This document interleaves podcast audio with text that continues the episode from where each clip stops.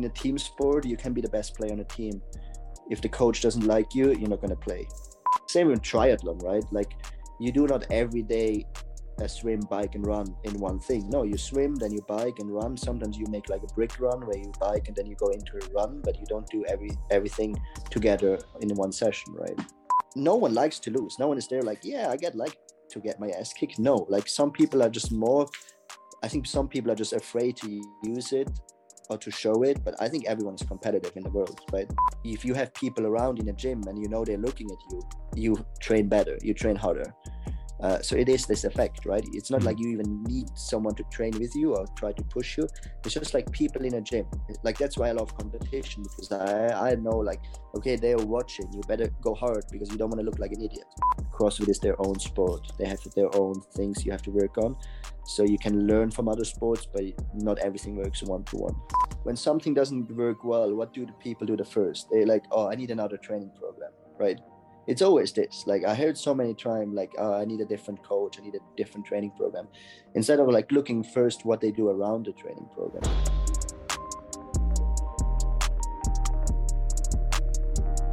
Welcome to this new episode. Before we get started, I'd like to thank our sponsor for the podcast, Moxy Monitor. For those who don't know about the Moxy Monitor yet, it's a NIRS device that measures muscle oxygen saturation and blood volume in real time. It's a non invasive sensor that is placed on the skin and can be worn during any training or sporting activity. Motocross riders and climbers wear it on their forearms, hockey players on the ice, swimmers can wear it in the water. I've used it to test rugby players, CrossFit athletes, endurance athletes, and more. The Moxy allows you to individualize work and rest periods, optimize load, reps, and sets, identify training thresholds in real time, and even correct movements based on what the data is showing you. Can also use the Moxy monitor to determine an athlete's energetic limiting factor and their individual training zones. Using this process, you can better target the athlete's limiter with precision in order to improve their programming, training, and in turn, their performance. You can view and collect the data on your Garmin watch, and you can also pair the Moxy with other physiological testing products such as the VO2 Master, Pnoe, and Cosmed VO2 systems. The Moxy is a tool I've used weekly for over a year now with great success, and I highly recommend it to any coach who's interested in digging a little bit deeper on the physiological side of health, fitness, or performance. You can use the coupon code UPSIDE at checkout for a 5% discount on moxymonitor.com slash shop. That's U-P-S-I-D-E for a 5% discount. With that said, let's get into the show. All right, Adrian, we're live on the podcast. How you doing, man? I'm good. Thank you. Thank you for having me. It's a uh, pleasure. It's it's absolutely my pleasure to have you on. For the couple listeners who don't know who you are, could you uh, tell us a little bit about yourself, please? Well, uh, born in Switzerland. Uh, I was a professional player in my young age, and then I had some injuries, turned off the sport, and I actually started in 2015 with uh, CrossFit. And uh, yeah, since then it went pretty quick up. Have been now four times to the games, and uh, best placement was the eighth place in 2019 mm-hmm. and uh, yeah still uh, trying uh, to get better and better and trying to reach the top so what uh, what brought you to crossfit and was it hockey you did before is that how you know arno uh no no I, I, met Arno literally like a year ago when he opened the gym oh, at home. Uh, okay. Yeah, yeah, I didn't I didn't know him before. Uh, but when he opened the gym, I was like, oh. So I texted. I think I texted him. Was like, hey, I really want to come to the gym. Uh, and he was like, "Yeah, come whenever we uh, pass by." And we actually got really good friends, so it was really nice. Uh, no, uh, it was actually like um, so. I was like just in the cut from juniors to pro level. Mm-hmm.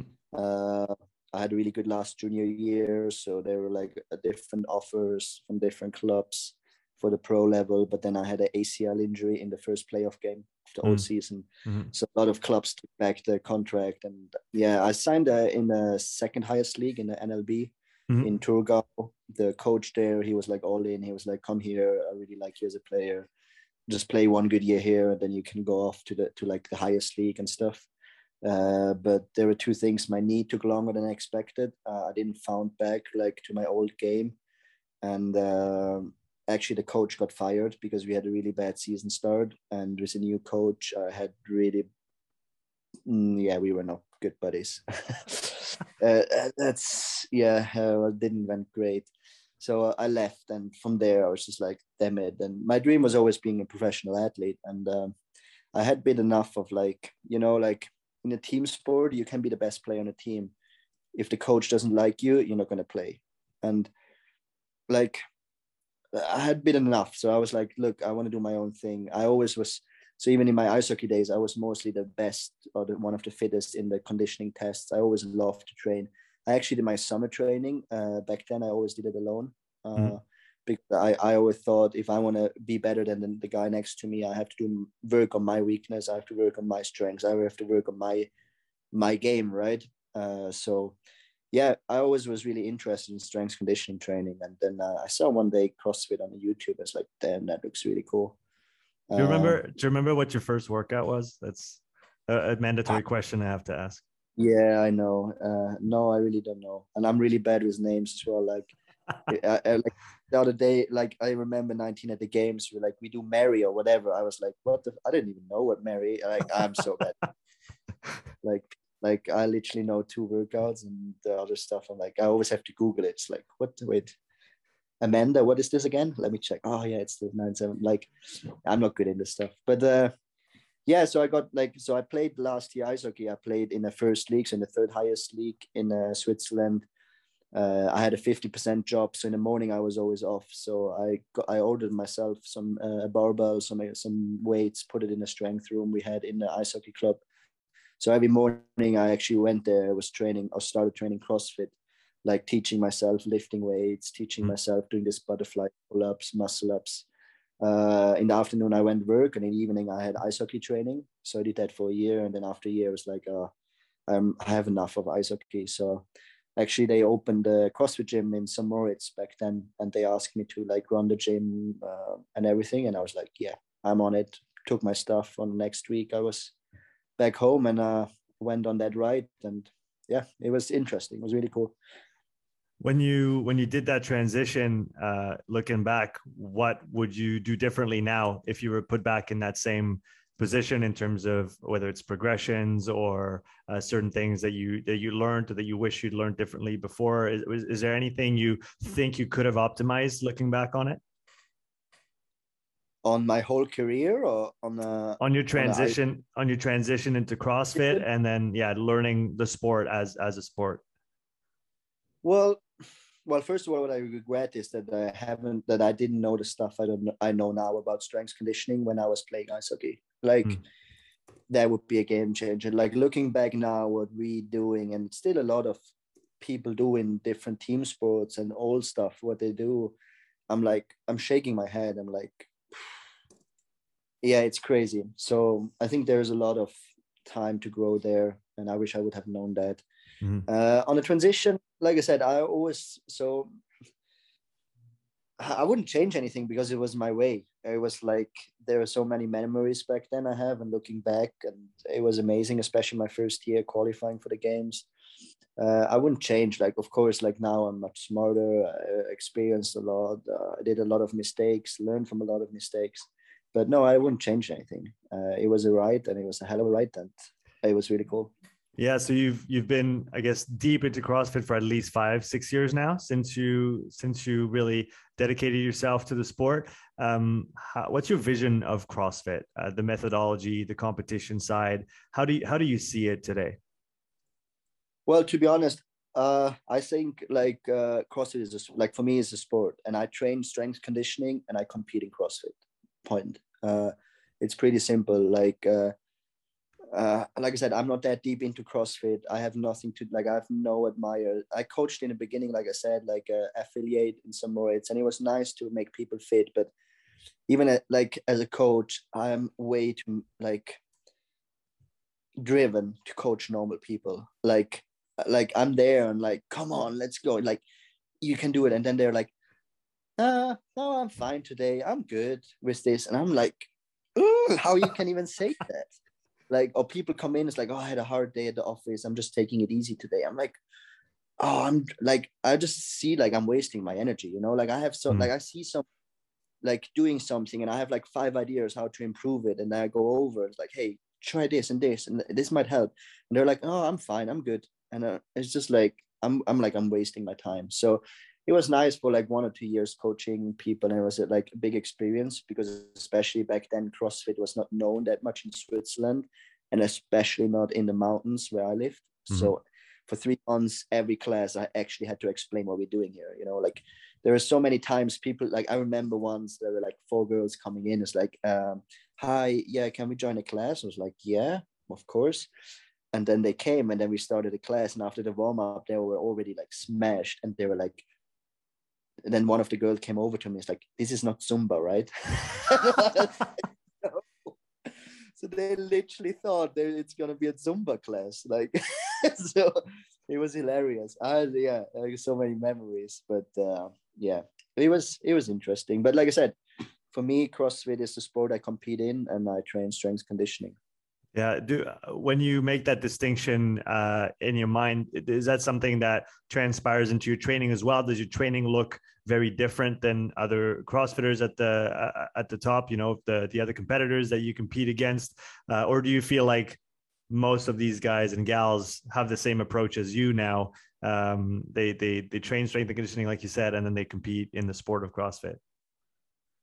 Uh, yeah, like to be honest, like maybe let's go back again to the question, like what is CrossFit? Like, like you can see like in the 1980s, you can see like Russian wrestlers. They did like something similar than CrossFit. Like mm-hmm. there's an old old video. They did like circle training with like uh, functional movement, and they did it in high intensity. You know, I mean, like I think Glassman he just put it a name on and made a company out of it. But the stuff what CrossFit is, it is strength conditioning.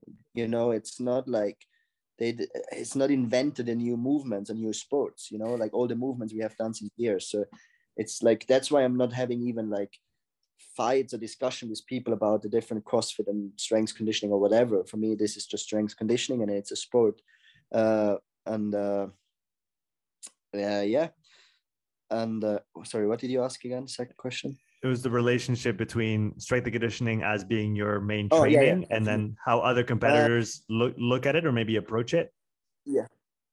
So you, i think you can see in the beginning like crossfit is still a new sport right? And I, I always tell people make the difference between crossfit as a sport and crossfit as a lifestyle right? Uh, so it's different if i go three four times to the gym for an hour or having fun.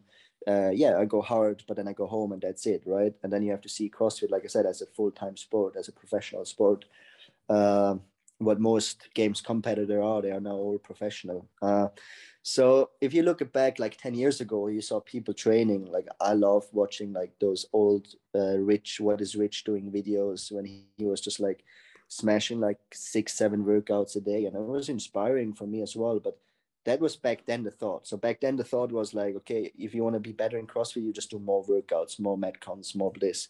But like now you're like I always I always made it different because I always said like okay it makes no sense to destroy. Like if I want to get better in one movement it doesn't make like let's say I want to get better in running it doesn't make sense if I do running with burpees and wall balls and pull-ups because it's such a small amount of running you know I mean? I have to focus on just running and then I put it together and then it works right? Mm-hmm. and I had that uh, attached like I had that mindset already back in 2015 so I was already like pretty like make it clear what I need to work on and then you just put it together um, so like training in ice hockey, it's not we we never played in training. Like we you you mostly like make some game situations, but you never play the whole game. We never played like 60 minutes of ice hockey. Like no, you you you train like technique, you train you skating, you train passing and stuff, and then you put it together in a game, right? And that was always my approach with CrossFit as well. Uh, so uh, I think now a lot of people change. Just like you can see, like they make pure gymnastic, pure conditioning, pure weightlifting, and then you put it together. And then, like I said, of course, if you go like before competition, you do more metcons just to get used to it, of like transition and stuff. But um, same with triathlon, right? Like you do not every day a swim, bike, and run in one thing. No, you swim, then you bike and run. Sometimes you make like a brick run where you bike and then you go into a run, but you don't do every everything together in one session, right? And uh, yeah, that's uh, it takes more time. That's what I'm saying. Like you see more and more people being professional, uh, but I think that's the way to go, and that's where we grow. And do, do you think it's a pre it's a prerequisite now to perform at the highest level in in CrossFit to be a full time athlete? Uh, are the days of you can you can do this and then do a little bit of something else on the side? Are those days gone already or close to being gone? I think you still can probably qualify to the games, but I think if you really like, they're always like people that can. I always expect. Uh, how do you say? Uh, not expectations. Uh, uh, one or two people are like different than everyone mm. else, right? I I just see on me right now like there's no chance. Like like I'm no there like for me there's no chance especially like not like i said not qualifying just to the games anymore like having a shot to like on a podium and win the stuff you know what i mean? Mm-hmm. uh like i said i don't say no like you can see but most people i don't think so. And that's most people don't understand how much dedication it needs and how much cut off stuff it needs. Uh like always people think like yeah yeah like a good an example is like I was texting with a with an athlete, uh, a woman, uh, a week, uh, two weeks ago, and she, and uh, we were texting. It's like, yeah, and she was like, I was like, what's your goal for the next year? Like, wh- how about the goals? Like, you want to go to the games? She's like, yeah, I really want to go to the games.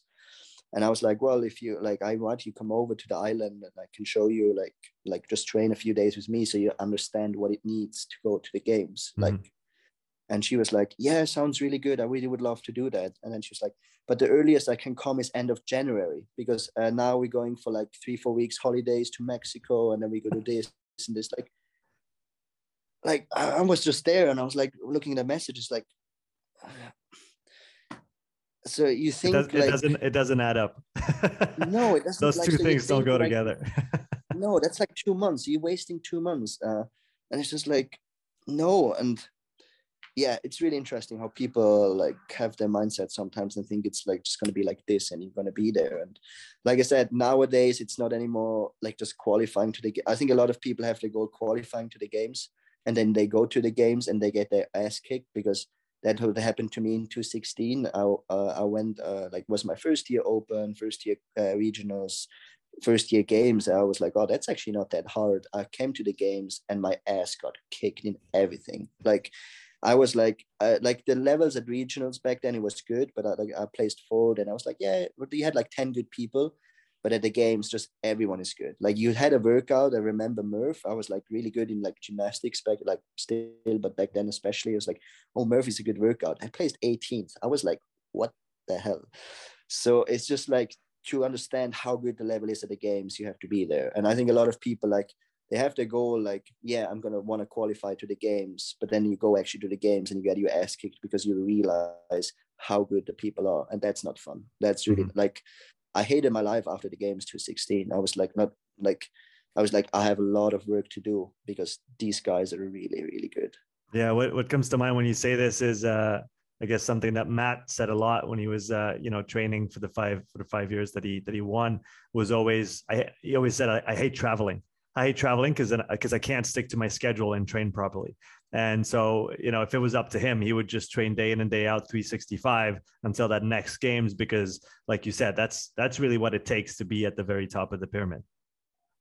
Well, to be honest, uh, yeah, I 100% agree. And to be honest, I the last 4 years like especially last well, not 4 years, but the last 2 years like it's really easy to get soft, right? And uh like I, I, people always hear and have those quotes and like you know like but they mostly don't understand the quotes. They don't understand if matt says something like this they're like well dominic like it's you will be fine you know what i mean? And like for me especially the last one two years i thought like i'm like i'm good and like but i always felt there was something missing and uh, like i said i always had the goal end up on a podium and like of course everyone wants to win the games like it's yeah like of course you want to win the games like who doesn't want to win? Like it's the same when you ask people are you competitive? Yeah of course you're like ev- I, I believe every human is competitive because like no one likes to lose. No one is there like yeah i get like to get my ass kicked. No like some people are just more i think some people are just afraid to use it or to show it but i think everyone is competitive in the world right? And uh i had to understand or like what i'm doing right now. So i had a hard time after the games uh, this year. I had kind of depression. I was injured for long. Uh, was it, was it your knee? Yeah, exactly. It was my knee. So I had a knee injury for like four months before the games, and I was just like always trying positive. It's like, oh, we'll be fine. Semifinals. I made it kind of through. I have no clue how I placed second in semifinals. Is my knee like? I was like, I was like, if it goes well, I qualify. But when I saw myself second, eight, eight points behind BK, I was like, huh? That's weird because my training wasn't great. I wasn't in a great shape because I was mostly just taking care of my knee. I couldn't lift at all. And then before the games, it got even worse. So it was just a hard time. Like I know going into the games, is not going to be great because I wasn't I, like three weeks leading up to the games. I was literally training one hour and like taking care of my knee for four hours a day. So it was like, yeah, of course I'm not gonna like. then you have people there totally peaked. Like so, I know even the game's not going to be great. And then I was like, I want to see maybe I can make it through. And then on a second day, I couldn't walk anymore or like put any weight on my knee because it was just like burning. So it's like, there's no point. But more interesting is what happened afterwards. So afterwards, like, because everything, like, I always try to be positive and stay positive, And then everything like exploded and I was just like empty. So I kind of fall in this depression. It was really crazy. Like for three weeks, four weeks, I was just like I didn't felt anything, no emotions, nothing. Like I had some some personal stuff. Uh, actually broke up with my ex girlfriend a week after the games, and I, I, I was there, and I was like, and then I was actually my friend's place, and he was like, "How do you feel?" And I was like, "Well, I don't know. I really like." I was literally sitting for three, four weeks just in a at home, looking at the wall. I, I was no motivation for nothing, no feelings you, for nothing. Would Would you say that was the hardest part of your career so far as a as an athlete? Mindset wise yes. Yeah mindset wise for sure. Like i said my knee because it was the problem no one could really tell me with my knee. Like there was an inflammation in it but no one could really tell me or we tried so many things injection nothing helped. And uh, like of course you get thoughts like why i'm still doing this? What's the point? Uh, like yeah i was like yeah i was really close. I was like i could well i could actually be done now. I'm like mm. i'm done. Um it's fine. Like so what what what kept you in? What kept you what kept you going? How did you get out of that of those three weeks? Well, after three or four weeks, I was like, "Hey, man, you have to like start training. Like, just start." Like, so I started slow and did what I could do, and I just needed to get my head like spinning again. Um, so I went back to the gym, started train, and uh, like I'm really like if something goes wrong, I'm not disappointing. Like let's say at the games, I was like it didn't went great, and I was literally the evening at the games, I was already thinking the whole night. I didn't sleep the whole night because I was thinking what I'm going to change for next year, what I'm going to do, what what can I improve, what can I do make next year the best year I ever could do. So I was just thinking, you know, uh, yeah, there were like a lot of things, and and yeah, so I started training again. It went better. Like I was still trying to fix my knee. No one really could help me. I was still painful. One day was good, next day was again worse. Mm. Uh, and then my plan, what, what I made up, I was like, uh, I need so in 2015, uh, 16, I actually moved to Mallorca for six months. I was uh, training with John Singleton. Mm-hmm. Um, we got actually really good friends and we had really passion back then. And he helped me a lot. And it was just like the mindset. I was all in. I was like nothing else. Like we were just the home gym and the island had a really special place for me. So I came every year back, and every year was great training. So I was like, look, I you I want to go to an environment first of all where it's warm weather, because in St. Moritz it's like I have my own gym there and it's nice, but it's minus 20 degrees for like three months. And it's snow and cold and dark. And can like, you can you talk about the impact of that environment and the cold and the winter on the quality of your of your training? What what impact does it have? Well, well, there are a few impacts. Like one impact is the high altitude. So we are 1,800 meters. And mm. yeah, when I tell people that, they say like, this is amazing for high altitude training. And it's like, yes, it is. But the problem is CrossFit is a high intensity sport. So the what you have to understand with high altitude, your recovering is much worse because you're higher up, right? Your body can take off less oxygen, right? Uh, that's one thing. Then the second thing is like you cannot do as much volume training because like I said, your recovery is worse. Mm-hmm. So you have to understand that. And there's a much bigger risk to get because of those two factors to get into overtraining, right? And the thing is like, like I said, you get more red blood cells if you're high, high altitude, right? But the problem is uh, you cannot do as much high intensity as normal. So the endurance athlete, let's say there are a lot of runners up there. I know a lot of triathletes. So they come up there do all their easy long stuff up there and then for the intensity stuff like once or twice a week because they don't have that much intensity stuff they actually drive down to a place to 1000 meters over sea level mm. and do it there right so it's different for them where like we have like one like depends on the periods but right now I do like two, at least two intensity sessions a day, or like two pieces was really intense. Mm-hmm. And I couldn't do that. Like, it's really interesting. For let's take a really interesting example. It's like ten times four hundred meter run on a track. Uh, normal on like sea level, I could probably run it in like 115, 120 paces for 400 meter. Mm-hmm. Up there, it took me like 125 to 130. Mm. It just because it's so much harder, and you cannot race. And that's the next thing. So you like same on rowing you cannot hold the paces you have to. So you cannot row always uh, run slow. Of course, your heart rate is the same training, but you learn to teach your body to move slow. Right. And then when you go to sea level to a competition, say like, okay, now you have to actually move fast. Mm-hmm. Like, like you cannot run a marathon in five minute pace when you never run at five minute pace, right? Like, yeah. It's not really like this. Mm-hmm. So that was one impact. I uh, and like I said, the the overtraining like i trained a lot during covid and i was just like well i have nothing else to do just train and i at some point i really run into overtraining and i didn't really understand like i was like no no i'm fine just push push push and like i said it's even harder to get out there in overtraining than like on sea level because of the recovery and uh, yeah, next thing like cold weather is just like in the morning you wake up, the first thing you do is like you scratch your car every morning, and then you go to the gym. It's cold, five layers of clothes. My gym was actually pretty cold, so when I went to the gym, I had to put on the heaters. Took like thirty minutes to heat up. Mm-hmm.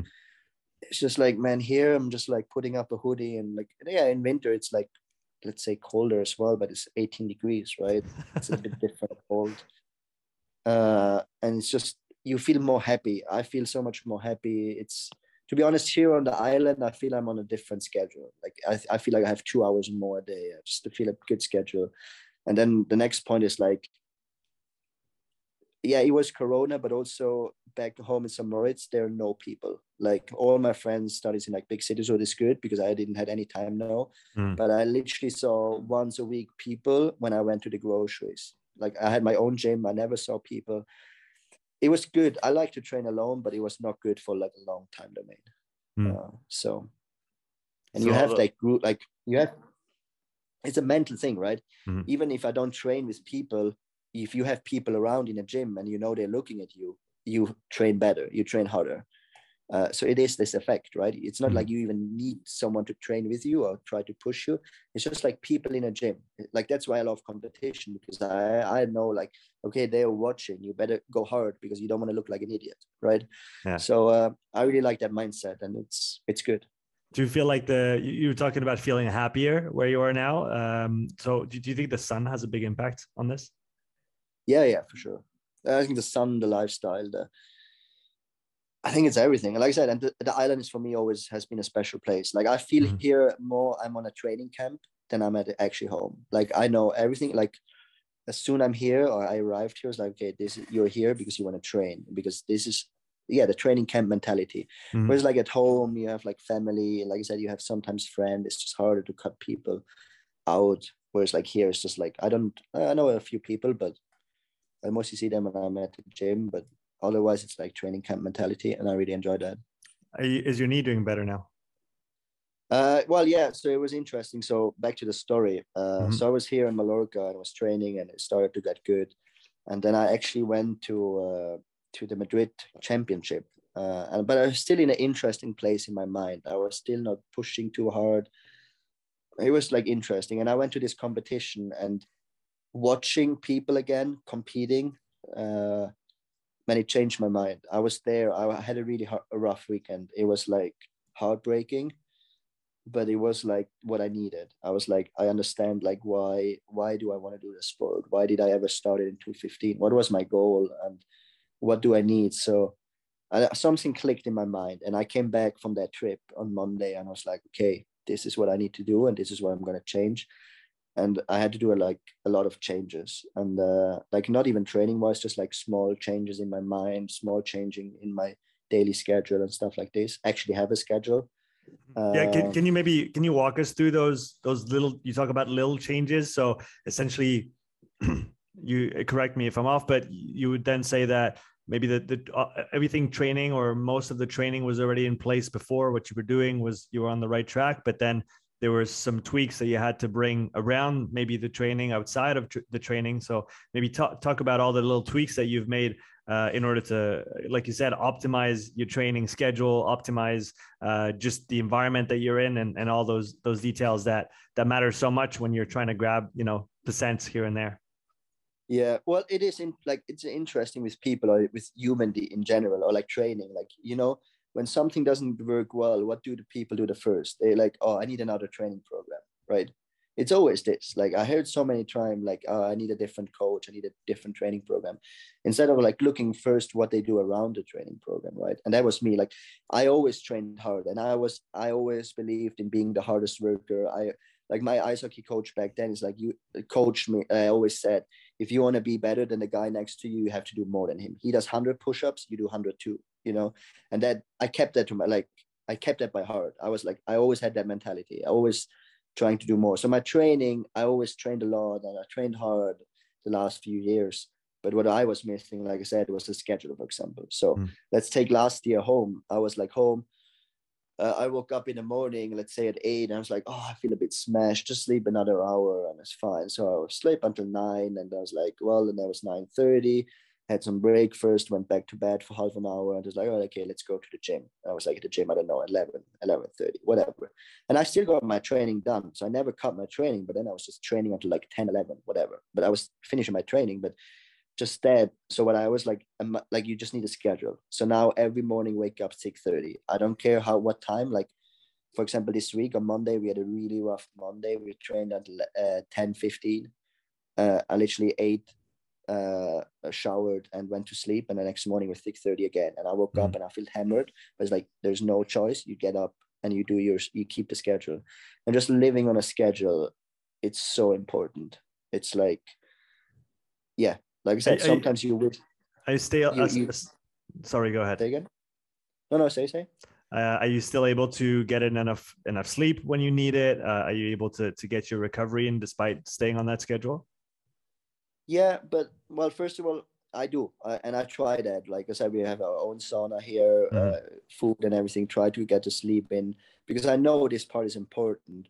But what is more important for me is to understand. It's like I don't care what happened. You wake up at six thirty. I really don't care. Like you have this schedule and you stick to it. Man, there were nights I slept like it was two weeks or last week. I had a really bad night. I slept really bad. I don't know why, but probably like trained a lot and like my body was shaking and I was I couldn't really fall asleep. And I maybe slept like three hours. And I was like well I don't care. I wake up 6:30 and the day is here. Like you just well if you're tired just drink one more pre-workout and you will be fine. But you cannot change like I really started like I think this is the best quote I ever had. And I think if you take it serious it's changing your life. It's like mind over feeling right? Like yeah, you wake up in the morning and your feeling tells you, oh, I slept only three hours and I feel hammered.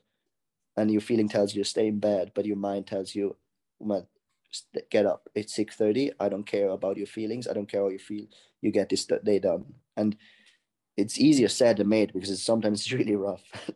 like sometimes I was like, there, like, oh, I was like, no, just go. And I actually, I put that quote over my bed. So every morning I woke up and I feel like I want to stay in bed. I look over and I was like, oh, okay let's get up so it's just like small things like this it's like stick to it and like yeah i think i always say like yeah you feel tired but you can make it through like in a competition imagine like you think everyone sleeps good before the first day of the games no of course not everyone is nervous so let's say you like let's say you wake up in the morning and like oh i only slept like four hours and you're like I never slept four hours. How should I compete now? And I'm like, no, like I'm used to this. I'm used to like, yeah, like you have one year, you have 365 days. You think you always sleep good, but just because of a bad night of sleep, I cannot change my whole day of training. I cannot say like, okay, today I'm I'm not training or I'll just do half of the stuff because I'm feeling tired. I slept bad. No, you just have to get your shit done as well.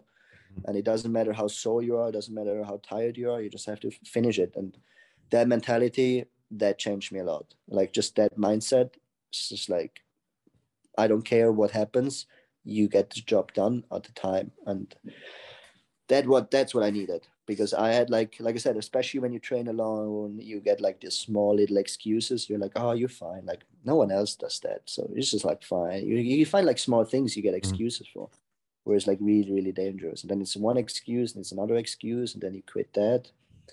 And that's not the good train you're on is there is there a big difference between your quote unquote off season and then when you start going towards more more competitions? Uh, does your training look very different or is it still pretty similar year round? Uh, it is pretty similar. Of course the stuff we do is a bit different. Like i said like leading up a competition especially important competition uh, you start like probably like four or five weeks focusing a bit more specific like doing more like short intense stuff and stuff like this. Uh, Whereas like off season, I don't really have an off season, but yeah, you just try to have maybe time and fix some stuff. For me, it's more mental. Like I really enjoy sometimes to know, okay, the next competition in three months, and now it's just focus on training. Like mm-hmm. don't because it, now, for example, uh, I have I do a competition in Madrid middle of December in two three weeks. But it's not that it is like it's a good competition, but I don't put it that high in my schedule but then middle of uh, January, it's the Wodapalooza in Miami, where there's a big competition with a really good field. Mm-hmm. And now every time I train, every time I think, it's like I think about the competition. It's like uh, when you push hard, you're like, okay, do it because you do it for this. You want to feel good. So it, it is nice. It's a good push, but you cannot have that all year round. Like you cannot train in September thinking about the games next year because at some point it's going to kill you. Like and that's what i'm saying sometimes it's nice having two three months just like no competition running coming up and just like think about training. Think about how can i make get this day better or how can i get this thing today better but not thinking always about because i believe if you think every day i want to win the games next year it's going to eat you up. I think that's not the way to do. Uh, and i think you can see that in sports in general a lot. Instead of like trying to focus get you getting better and then when the time is come you think about the games and you think about winning and you think what you have to do. Are there things that you've that you've changed in your training in regards to you know you getting better maybe what is there is there some things that uh, you've assessed over the last couple years maybe that you still have to work on relative to the field that you're competing against? Uh, well so i always i always was my own coach. I always made my own programming. Uh, even back then when i started working with uh, john it was always my programming we used uh, like i said i love let's say I have a movement, I love to look at the movements like, okay, what's the problem? Okay, well, which muscle is the problem? What is the problem? Is it capacity? It's which part, how, okay, how we can train this. So I always thinking like, if I see something, that's what I was saying when I was coaching normal people and I saw something, I was like, always like, ding, ding, ding, what could I do to make it better? Uh, so I always coach myself, and yeah, I learned a lot the last four years. And I always try, like I said, I tried a lot of things. Some things didn't work, some things worked really good uh, and it's like it's a learning process and uh, i think now i'm at the point where like i have the perfect programming i know uh, i did literally probably all the mistakes i could do i feel for me personally i have the pro- perfect programming in strength i have the perfect programming in conditioning uh, and then put it all together uh, what I made some changes, yeah. Well, changes for this year a lot, like especially, but not in the strength part, more in the conditioning part. Mm-hmm. So I started to measure all my uh, all my sessions with actually lactate. Mm-hmm. Uh, I was never a fan of heart rate, so I really went into the lactate. Uh, what is really interesting because I believe CrossFit is a lactate sport, not a heart rate sport. Uh, it's because it's different. And it's be- better measurable right? So some days like your your heart rate can be so messed up. Like i said you have a bad night of sleep you had more caffeine than normal and sometimes your heart rate is just going up but your body feels actually good. Whereas like lactate always gives you the right numbers. Like it always gives you for me it's like it's really interesting to see now. I do it since like two months and i the numbers are so accurate with my feeling as well like sometimes you're tired and you have an hour easy bike and I want an easy bike and I feel like I'm pushing way too hard. Like I'm dying. I'm dying. I'm taking half in the session. I take lactate and it's like a two millimoles. Like, no, this is where I have to be. Like mm. you're totally fine. Relax. You're fine. Uh, whereas like in a heart rate, it's really hard to say these kind of things, right? Or when you do hard intervals, uh, like, okay, you can see, okay, I'm at, I'm, am I pushing hard enough? And it shows up like eight or nine millimoles. Like, no, you have to push harder the next one. You know i mean? Uh, it's, it really shows you clearly like yes or no where you are. It's like it's really hard with a heart rate. Uh, i know you're really into Moxy as well uh, mm-hmm. we really we played around a lot with uh, Arno. He he I think he's using it since like two fifteen or something. He's, yeah, he, he was definitely really, early in the game. Yeah. Yeah, and it's really cool. Uh, I'm actually waiting. I really want to get one, but the problem I think they haven't uh, brought out yet the uh, the software for Apple. Yeah, they're so working on, it. Normal, yeah. Exactly. That's what Arno told me as well. And as soon as this one is out, I really want to get one. Mm-hmm. And the Moxy was also really interesting, not just for training. We used it in both. So we used it for training, but also it was really interesting to see for testing. So we mm-hmm. did like a CrossFit workout. And then I was like, okay, I want to see if I go this pace on an air bike, how, how deep it goes and how quick can I can recover. And it was really interesting to see, like I could literally go really hard on a bike and I felt like I was in a limit but then on a Moxy, you could see how quick in like five seconds I recovered.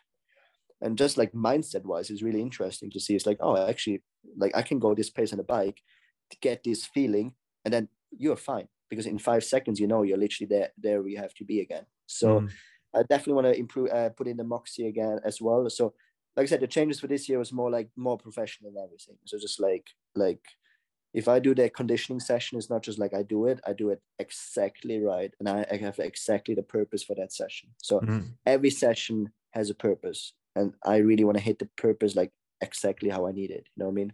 Mm-hmm. Like I can do one minute sprint intervals, I can do it anyway, but you can do it right or not, right? Like you can push 80%, but you can also push and like I said, it was a lactate measuring is really interesting because you literally get the numbers and they tell you you push hard enough or you are actually like a little pussy.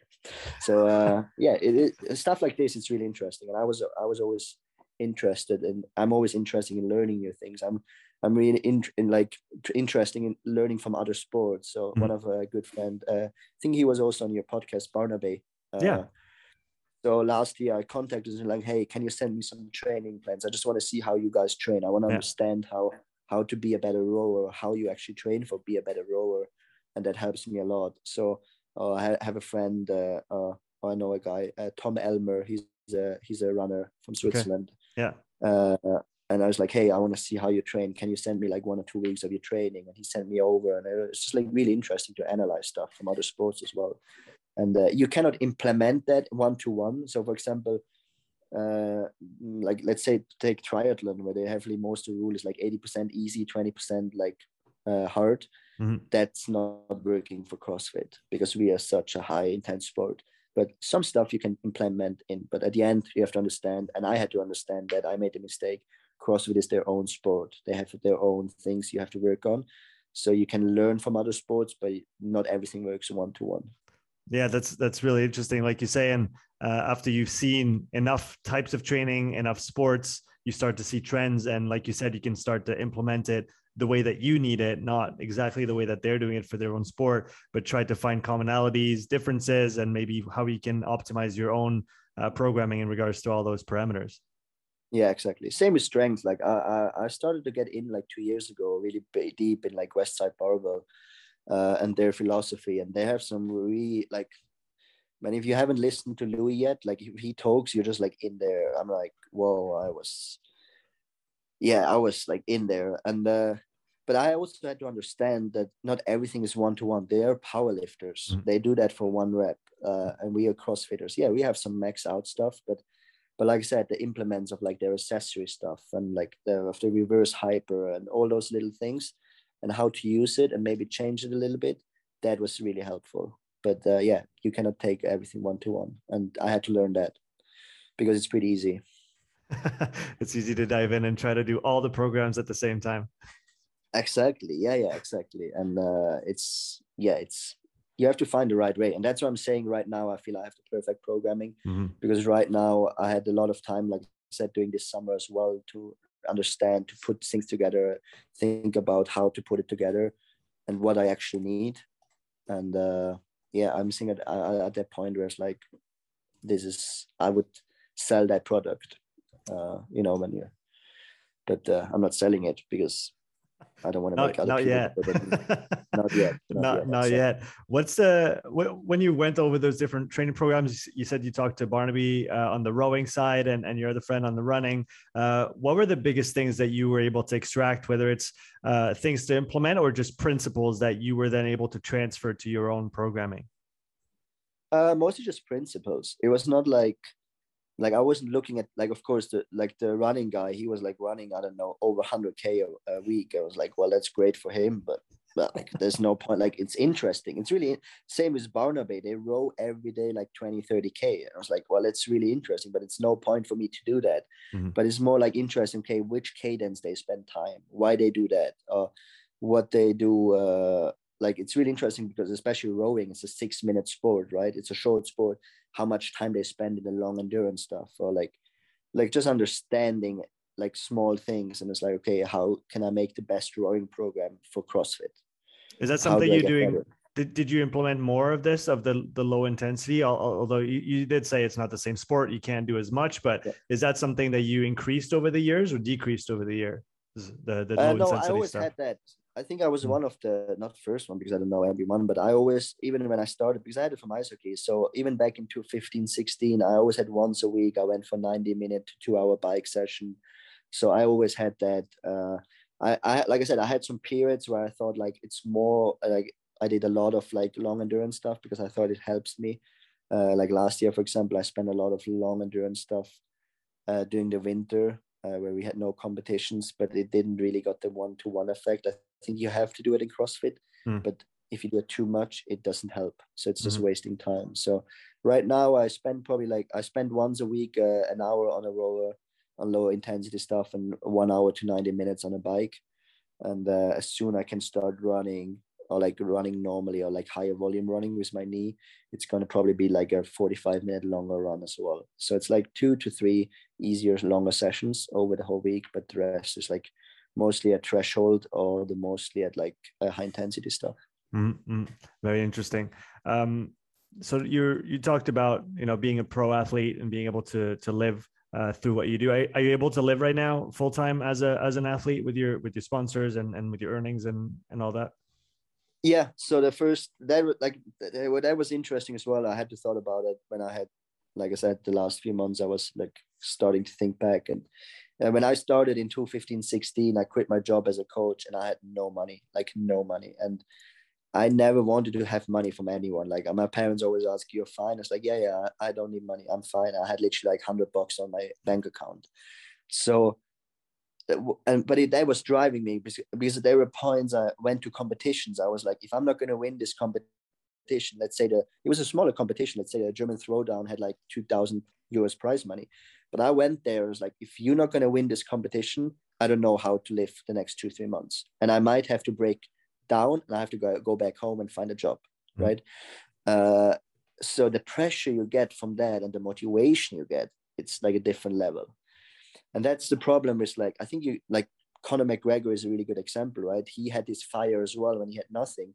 And now you can see he got successful. He has a lot of money and, and fame he just got weak. You can literally see how he gets really weak, and that's really interesting what happens to people.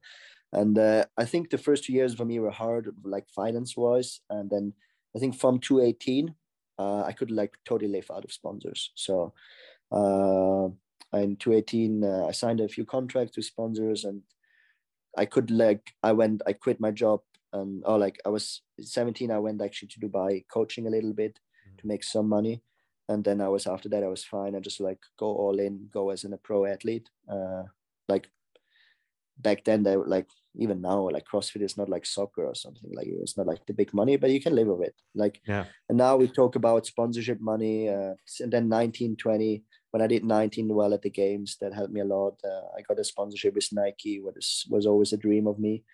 And uh, since then, it's like it's yeah you can definitely live with it. But it's i would say it's like it's like a it's like a normal job in switzerland. That's why you have to think a little bit money wise mm-hmm. is it how do you plan for the future in that case? Because obviously you're you still have some years of competing uh, ahead of you but not you know maybe 10 years or 20 years or 30 years. So do you, do you already think about the after crossfit the after uh, athlete life? What what what comes after for for adrian uh, it's interesting. Uh, yeah, like of course you think sometimes about it, but I'm really I believe if you want to successful in in like if you want to be successful in what you do right now, you have to live in the right now. Like I don't think I have still a lot of things I want to compete, and I, like I said, I have probably I believe I have I'm 29 now. I believe I have like at least three years left, maybe mm-hmm. 4 mm-hmm. That's my hundred percent. Like I was a late starter, so I started CrossFit like 23, 24, uh, 24. So I believe I have three, four years left. Like, yeah, there are thoughts and uh, things I would like to do, but right now I'm so obsessed. I'm so motivated just what I'm doing right now. So, yeah, I cannot tell you. Like, and to be honest, like if you would have asked me five years ago when I started CrossFit that I once I'm going to be a professional athlete, having big companies as a sponsors, live of it, uh, and I would have said like you're crazy, or like I would be like I wouldn't have planned that. So like I said, I don't know what is in four years. I really don't know. Like, so I want to, and like I said, if if I'm really successful now, my four years going to look different. Uh, in four years, my life going to be look mm. different than if I'm not successful. So my time is now. I actually understand that when I turn 29, it's like you actually don't have that much left. It just it gives you another drive. You're like, man, you can change now your rest of the life. If the next three, four years go well, like really well, you can change the outcome of the rest of your life, right? Uh, if not, it's a different way. So, yeah, uh, well, there are two things. First of all, I would love to be a houseman. That was one thing. I would love to find a, a wife uh, who actually likes to work, have has a good job, and I would love to take care of my kids because I think at That's the awesome, end of, I think when at the end when you're like I don't know, I don't know how I'm gonna long I'm gonna live, but if you're there and you're old and you're looking back of your life, I think the missing part is like what you get. You know, like yeah, maybe you want the CrossFit Games, it's nice, but that was so long time ago. Whereas like when you see your kids, I want to spend time with them. And I think it's such a short time because like a kid turns 16 and like I moved away from home is 14 to play ice hockey. I was like, bye bye guys. And they haven't seen me or like not much since then. Mm-hmm. And uh, I want to grow up with them. I want to help them. I want to push them. Uh, uh, I just want to be there. So I would love to be a houseman uh, and that's one thing and um, yeah that's probably the main thing and then uh, i would awesome. also like being in a strength conditioning area but in different sports and not crossfit because yeah to be honest i love doing crossfit as a sport but i think watching wise it's fucking boring like, if, if you don't know people and you're like like I love to watch a good ice hockey game. I love to watch not that much into soccer, but I love watching skiing. I love watching mm-hmm. ski cross country and it's just like I would love to make like actually strength conditioning like area uh, like either like two versions like where you have a gym where people come to you so that and they're all personalized because I believe every athlete is different every athlete has different needs so mm. something like this but definitely with like professional people like like I said there's never like there's not I would really be surprised if I would open a gym for normal people or like mm normal people. Nothing. Don't be offended, normal people. But like there is yeah. like, like, you said there there is there is a huge gap between you know going to the gym two or three days a week and dedicating your life uh, and uh, you know all your time like you said it's not just the training it's the training plus everything every other you know we talk about the the, the other 23 for you it's it's it's a little bit less because you spend more time training than most people but it is really the the, the whole package and that's really what enables you to just I guess, uh, exploit your your um, everything that you got, every, the potential that you have, and, and really to try and tap into that at the at the at the utmost. I think it's just a challenge, you know. Like if someone comes in and comes in and tells me, "Yeah, I just want to be a bit more fit than now," and I, I just feel like I have to train a little bit. I don't see a challenge, but if someone comes like, "Hey, train me. I want to win this. I want to get better. I want to go like," and that's what I'm saying. I would even love to like coach like the young age you know, like mm-hmm. when when we when I was 16, like we had crazy ice hockey coaches and they were they made crazy stuff with us, but we never regressed. We just did it mm-hmm. because we had one dream was one day being a professional athlete, and we thought he knows how to get there, the coach, right? So we just did it. We never asked. It's like tell a 30 year old professional athlete to like do this they're like what the fuck like and i had i have a I, have, one of a good friend of mine he's actually strength conditioning coach in uh, zurich at mm-hmm. the ice hockey club And he says the exact same. It's like how you want to change a mindset of a 30 year old Canadian professional ice hockey player. It's mm-hmm. not fun. Mm-hmm. Fun is like the young people. Like I would yeah. love to coach like 16, 17 year old guys. And that's where they need the help. It's like, okay, you have a step, I don't know, you want to play the Swiss highest league or what, you have this goal. And whatever I tell you, you do it. Mm-hmm. And that's what I want. Not yeah. like, I don't want to have conversation about it. Why are we doing this now? And why are we doing this? It's like, man, just get over it. Like, it's fine let go. Uh, so that that would be really cool, and that, I think that would be a big dream. Or like, I even would like to have a challenge if someone comes in and is like totally overweighted, has like 200 kilos on their ribs, and it's like I need to lose weight, and I do everything for this. Uh, I would say let's do it because it's a new challenge for me. But normal people are not challenging. you, you need you like, need you need the all in part. You need the all. Yeah, exactly. Yeah, mm-hmm. yeah. Because that's my life. Like if I, yeah. that's what I'm saying. If I'm going into something, I'm mostly like all in. Like I'm like the halfway for me. It's not always like it's not. If it's halfway, you know, I don't really care about it. Uh, yeah. So uh, yeah, I, I need a challenge, and I think the challenge keeps keeps life interesting.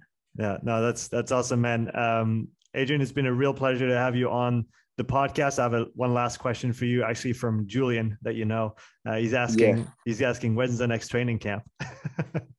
yeah, it's a good question. It's a really good question. Uh, I hope next summer. We'll see. I'm. Uh, yeah, he, he was such a good fun. Uh, for people who don't know, we did last year was uh, and we did like in St. Moritz, actually my home place. We did training camps. Uh, and that was so much fun. Like we thought, like we didn't know because we never did something like this and that big and they were sold out really quick and we were like okay and then we came and we had the perfect weather in St. Moritz we had like I said like Julian and his friends we had such a great crew mm-hmm. it was so much fun uh, we were thinking to do it this year but then this year with like the games like last year was perfect because there were no games uh, mm-hmm. because of COVID or not really uh, and then this year with the games and like like I said and me anyway like going into like having a bad time with my personal and stuff I was just like I just can't. Like that wouldn't be the same. But I really hope next year because it was that was a lot of fun. Even if it was yeah, that was a lot of fun. awesome, man. Well, we, we look forward to hearing about the dates when it, whenever they come out. Um, when where can people find you online if they want to follow your training, follow what you're doing, and what you're up to over the next few months? Swipe on Tinder until you find me. no, no, no. I'm not on Tinder. This is a joke. Uh, I don't like this. no, uh, mostly Instagram. Adrian Mundwiler. Pretty simple. Uh, I don't check my Facebook. I don't have uh, Twitter. I don't have Snapchat. I don't have this stuff. Uh, Easy. Instagram takes enough time, so it's. Yeah. it sure does. I'll, I'll make sure to put your link in the uh, in the show notes. Adrian, thanks again for coming on. It was really fun. Right. Thanks for listening to this episode. If you would like to support the podcast, please take a few moments to leave a written review and a five star rating on Apple Podcast. If you want to watch this episode again, you can find the full video recording on my YouTube channel. You'll also find hundreds of hours of free content, all my podcasts, my thoughts of the day, structured presentations, and more. So don't wait, go subscribe, and I'll see you in the next episode. Take care.